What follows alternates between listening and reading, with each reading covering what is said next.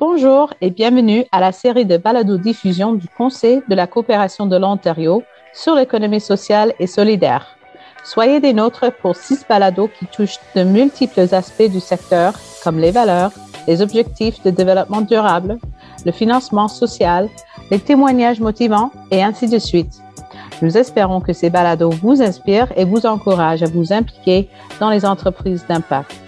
Un grand merci à Cooperators et au Labo, Centre d'art médiatique francophone de Toronto, pour leur soutien financier et technique de ce projet.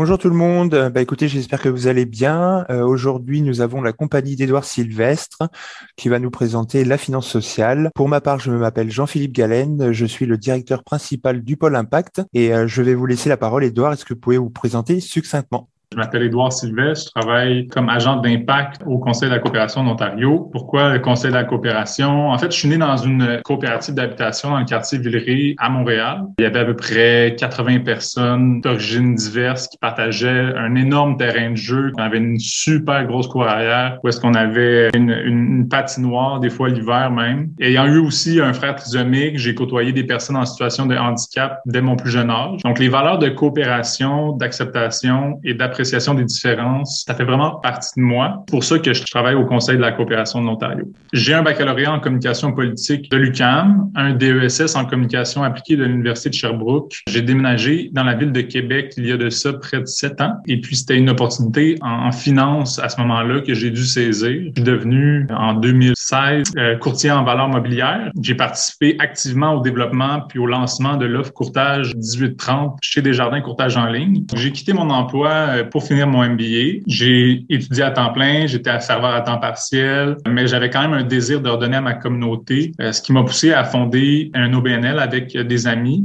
qui vise à contrer l'isolement des personnes à mobilité réduite qui s'appelle les courses partagées de Québec, qui est en fait un club de courses inclusif, permet aux gens à mobilité réduite de participer euh, à l'aide d'une chaise qui s'appelle la chaise Cartus, un fauteuil adapté pour la course à pied. Je suis vraiment heureux de travailler au CCO. C'est un défi qui me motive énormément par sa portée je travaille donc dans une organisation qui a des valeurs qui sont vraiment alignées avec les miennes. Et puis, euh, la raison pour laquelle je suis devant vous aujourd'hui, c'est que dans la dernière année, j'ai consacré la majeure partie de mon temps à étudier puis comprendre le modèle des, organismes ou organisations d'investissement communautaire dans le cadre législatif ontarien. On peut voir le deux pans dans ma vie, l'aspect social, l'aspect euh, dans lequel j'ai baigné toute ma vie euh, en, en, vivant dans une coopérative, jusqu'à travailler dans, dans un cadre plus financier. Aujourd'hui, j'essaie d'allier les deux.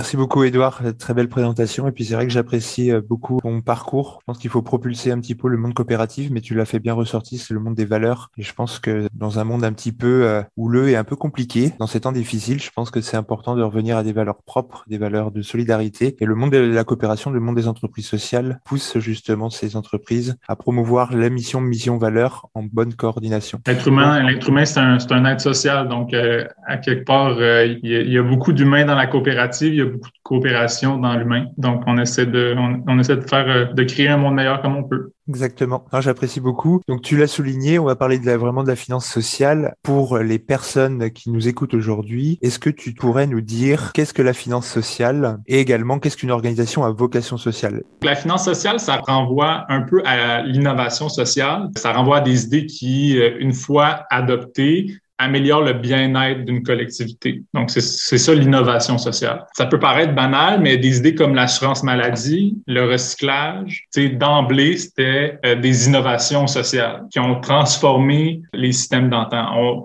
Je veux dire, le bac à recyclage, c'est assez récent là, comme outil, mais aujourd'hui, on ne pourrait plus s'en passer. Des innovations sociales plus récentes, en fait, ça fait longtemps que ça existe, la microfinance, le commerce équitable, des sites d'injection supervisés, c'est tout en train de refaçonner le système qu'on connaît, ça améliore le bien-être des collectivités. Donc, c'est ça, euh, c'est ça l'innovation sociale. pour le grand public qui connaît pas le monde de l'économie sociale et solidaire, est-ce que tu pourrais nous présenter un petit peu qu'est-ce qu'une entreprise à vocation sociale et est-ce que la finance sociale appartient à ces entreprises-là qui peut être bah, justement investi. L'innovation sociale, c'est la base de la pyramide, puis ensuite on a la finance sociale, puis les organisations à vocation sociale. Donc, la finance sociale, en fait, c'est la pratique qui consiste à faire des investissements destinés à créer de l'impact social ou environnemental, en plus de générer un rendement financier. Donc, en fait, la finance sociale, c'est un outil qui est pour mobiliser des capitaux privés pour l'innovation sociale. Le marché canadien du financement social, c'est une source importante de financement pour les organisations à vocation sociale qui s'engagent dans de l'innovation sociale. Des exemples d'investissement, des organisations qui agissent en tant que garant, co-signataire d'un accord de prêt pour permettre à un organisme sans but lucratif d'obtenir un prêt hypothécaire pour financer un, bâtiment qui, est destiné à accueillir davantage d'entrepreneurs sociaux, par exemple. Ça peut être un prêt à un organisme de bienfaisance dans le secteur de l'emploi pour développer des activités, d'embaucher davantage de personnes vivant dans la pauvreté. Ça peut être une prise de participation, donc l'achat d'actions dans une en, en, tant que telle, là, dans une coopérative de services alimentaires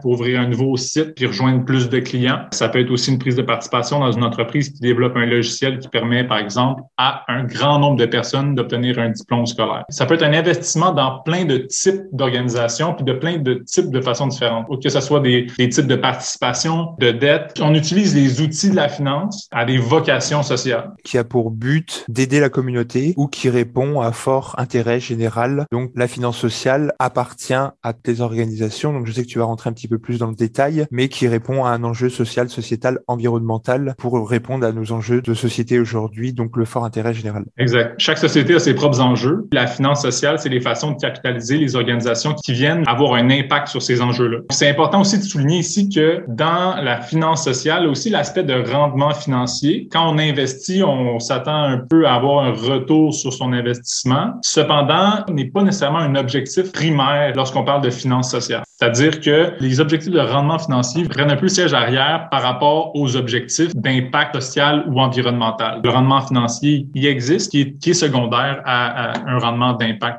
pour revenir à ta question, qu'est-ce qu'une organisation à vocation sociale? C'est une, une, OVS. Là. Ça joue un rôle fondamental dans la résolution de problèmes socio-économiques et environnementaux. Parmi les défis qu'une organisation à vocation sociale va venir régler, on pense à l'insécurité alimentaire. Par exemple, lorsqu'il n'y a pas d'épicerie euh, dans une communauté, ça peut, ça peut être, euh, ça peut être un enjeu assez important pour une communauté, la sécurité alimentaire. Le manque de logements abordables est un problème qui est grandissant dans le monde d'aujourd'hui, euh, dans lequel on vit, toi et moi, Jean-Philippe. Il y a aussi la transition vers une économie à faible émission de carbone. Donc, évidemment, tout ce qui est électrification des transports, tout ça sont des organisations à vocation sociale. Donc, ça comprend des organismes de bienfaisance, les organismes à but non lucratif, les entreprises sociales, les coopératives, puis les entreprises également à but lucratif, mais qui ont une mission sociale on parle souvent de pourquoi aujourd'hui c'est vraiment important de parler de finances sociales. Alors pour euh, pour certains c'est clair, pour euh, pour d'autres peut-être un peu moins. Mais pourquoi c'est vraiment important d'en parler? Est-ce que c'est des enjeux de société? Est-ce qu'il y a, une une vision à moyen terme sur la finance sociale? Est-ce que tu pourrais nous éclaircir sur euh, sur ma question?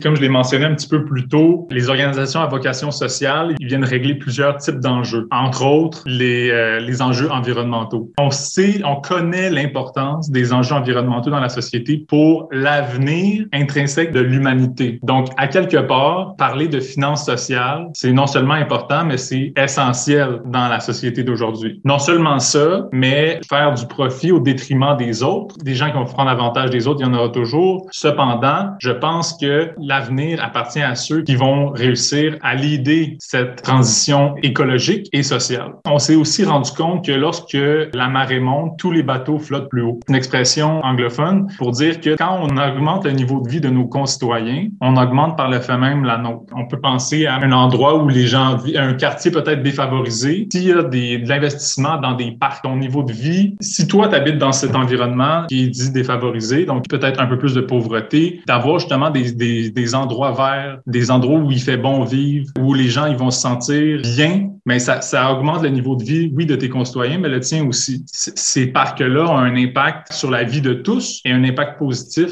sur euh, justement le parc. Ça peut même juste sur le parc immobilier en tant que tel, qui va prendre la valeur parce que tu mieux vivre dans ce, dans ce quartier-là. Déjà, ils vont s'enrichir de cette façon-là parce que il y a des gens qui ont dit, ben, d'avoir justement un endroit qui est plus fun, qui est plus euh, écologique, qui est plus vert, Qui répond à un impact positif sur la société. Qui exact. J'apprécie beaucoup. Et puis c'est vrai que tu en as reparlé, la finance sociale, c'est l'environnement également. C'est important de le faire comprendre justement à ceux qui nous écoutent. Bon, bah, je pense qu'aujourd'hui, on est tous quand même avertis ou sensibilisés sur l'écologie, sur euh, les problématiques d'émissions euh, de gaz à effet de serre. Donc, je pense que c'est vraiment important de changer nos modèles économiques. La finance sociale le permet, que c'était vraiment une question importante. C'est vrai qu'aujourd'hui, on entend parler de changement climatique et nous, qu'est-ce qu'on peut faire en tant qu'individu. Qu'est-ce qu'on peut faire? Est-ce qu'il y a des possibilités d'investir dans des véhicules financiers, par exemple, qui ont un impact? Comment on peut, nous, s'investir en tant qu'individu? Est-ce que tu pourrais nous aider, à nous appuyer et surtout trouver les solutions de demain? Parce que je pense qu'il y a une forte importance aussi entre la parole et l'action. Le grand public qui nous écoute aujourd'hui, il est possible, je suppose, de passer à l'action. Quelles sont ces actions? Est-ce que tu peux nous éclaircir, Edouard Ça semble être une question simple, mais c'est quand même une question complexe. Parce que malgré le fait qu'il y a des options disponibles pour les investisseurs de détail, c'est-à-dire un investisseur de détail, c'est d'investisseurs comme toi et moi, euh, c'est-à-dire que c'est l'inverse d'un investisseur accrédité. Un investisseur accrédité, c'est de détenir au, moins un million en actifs financiers nets, de détenir plus de 5 millions en actifs nets ou avoir un revenu de 200 000 dollars par année depuis au moins deux ans. Ça, on qualifie ça d'investisseurs accrédités. Pour ces gens-là qui peuvent se permettre plus de risques, les options sont plus facilement trouvables. Pour les investisseurs de détail, il y en a un peu moins parce que c'est vrai qu'il y a plus de risques et donc plus de réglementation. Donc, c'est toutefois possible via certains intermédiaires de repérer des opportunités, euh, des, des intermédiaires là, qui sont spécifiquement focus sur des initiatives locales, par exemple, ou qui viennent répondre à des enjeux bien précis. On peut les trouver, mais c'est quand même, faut faire la recherche. Il y a toujours moyen d'aller euh, prendre des, des, véhicules financiers auprès des institutions financières qui offrent euh, des investissements qui ont des critères ESG, critères justement en termes d'environnemental, social et de gouvernance. Donc, c'est possible de faire ces choix-là auprès de ces institutions financières-là. Puis c'est une tendance, une forte tendance que la population a prise dans les dernières années, puis qui probablement va s'accentuer euh, dans le prochain dix ans également. Ça veut pas dire qu'il n'existe pas d'opportunités. Il y a un fonds de finances sociales canadien qui va bientôt être lancé. Citez-moi pas là-dessus, mais je crois bien qu'un des objectifs, c'est de permettre aux investisseurs de détail de pouvoir investir dans certains intermédiaires plus facilement. C'est un peu comme un fonds commun ou un fonds qui permet de justement lier les investisseurs aux entreprises à vocation sociale. C'est-à-dire que les organisations à vocation sociale vont demander du financement à l'intermédiaire et l'intermédiaire va aller chercher son financement auprès des investisseurs et faire la liaison entre les deux. Donc, c'est ça, ça dont on parle quand on parle d'intermédiaire. Donc, il y a un fonds de, de finances sociales qui va se lancer au Canada. J'imagine qu'il y aura des opportunités là, dans, le, dans les prochaines années pour justement diriger une portion de son, capital à des vocations sociales. Il y a aussi la possibilité de créer son propre véhicule de finances sociales, de lancer sa propre coopérative d'investissement communautaire. Donc, à quoi ça sert une coopérative d'investissement communautaire? C'est de se rassembler pour justement, dans sa communauté, régler un besoin. Puis je peux penser justement à transition au niveau d'une épicerie qui appartient à une personne qui part à la retraite, puis il y a personne qui prend la relève. C'est possible pour peut-être une coopérative de fonder pour investir dans cette épicerie-là, par exemple. Donc, il y a ce type d'organisation qui est possible de créer et il y a plusieurs exemples à travers le Canada qui existent et qui sont de très bons exemples d'impact positif sur la société via ces véhicules d'investissement-là. Exactement. J'ai une autre question par rapport à ce sujet-là. On parle souvent aussi du financement participatif via des plateformes qu'on appelle aussi en anglais crowdfunding. Ouais. Est-ce que c'est euh, dans le même modèle? Demain, je suis euh, un individu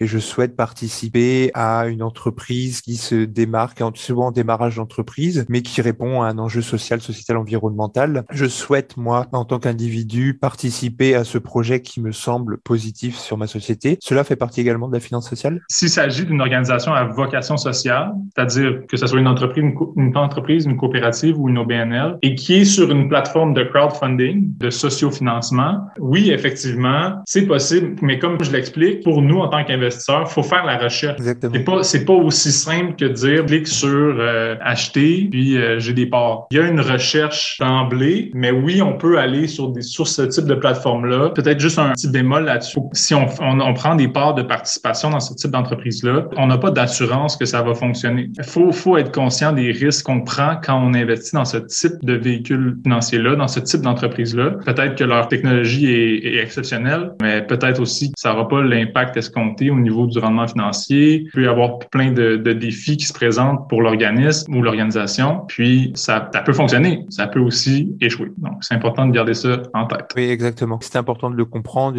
Plateforme de financement participatif, crowdfunding, c'est vraiment de l'individu à une entreprise de démarrage, mais directement. Sans, directement, mais sans avoir vraiment l'impact et on ne sait pas vraiment comment ça peut se passer. Sachant que des intermédiaires entre les investisseurs et les entreprises, il y a vraiment un travail qui est fait justement de profondeur sur la capacité de rentabilité, sur la capacité d'impact. Donc, il y a une étude qui est faite, une étude de marché, une étude, on va dire, plus réelle et plus impactante pour savoir si cet investissement-là sera aussi bénéfique pour l'entreprise. Exactement. Savoir d'investir via un intermédiaire, ce que ça te permet, c'est de, diminuer ton risque, autant dans la diversification des investissements que par l'embauche, à proprement parler, d'un expert qui va faire l'analyse de ces entreprises-là, autant au point de vue de l'impact que ça peut créer que de la viabilité de ce projet-là au niveau financier. Ben, merci beaucoup. J'ai peut-être une dernière petite question avant de clôturer le balado aujourd'hui. Déjà, pour ceux qui nous écoutent, il y a une grande compréhension et je pense que c'est important de vulgariser aussi nos propos pour essayer de faire comprendre au grand public quelle est cette importance de la finance sociale. Quelles sont un petit peu aujourd'hui les tendances en investissement? Toi qui as une connaissance sur le sujet, nous dire un petit peu ce qui se passe euh, en ce moment ou quelles sont vraiment les grandes tendances de demain? Peut-être les tendances au niveau de l'investissement social, euh, c'est un focus ici, mais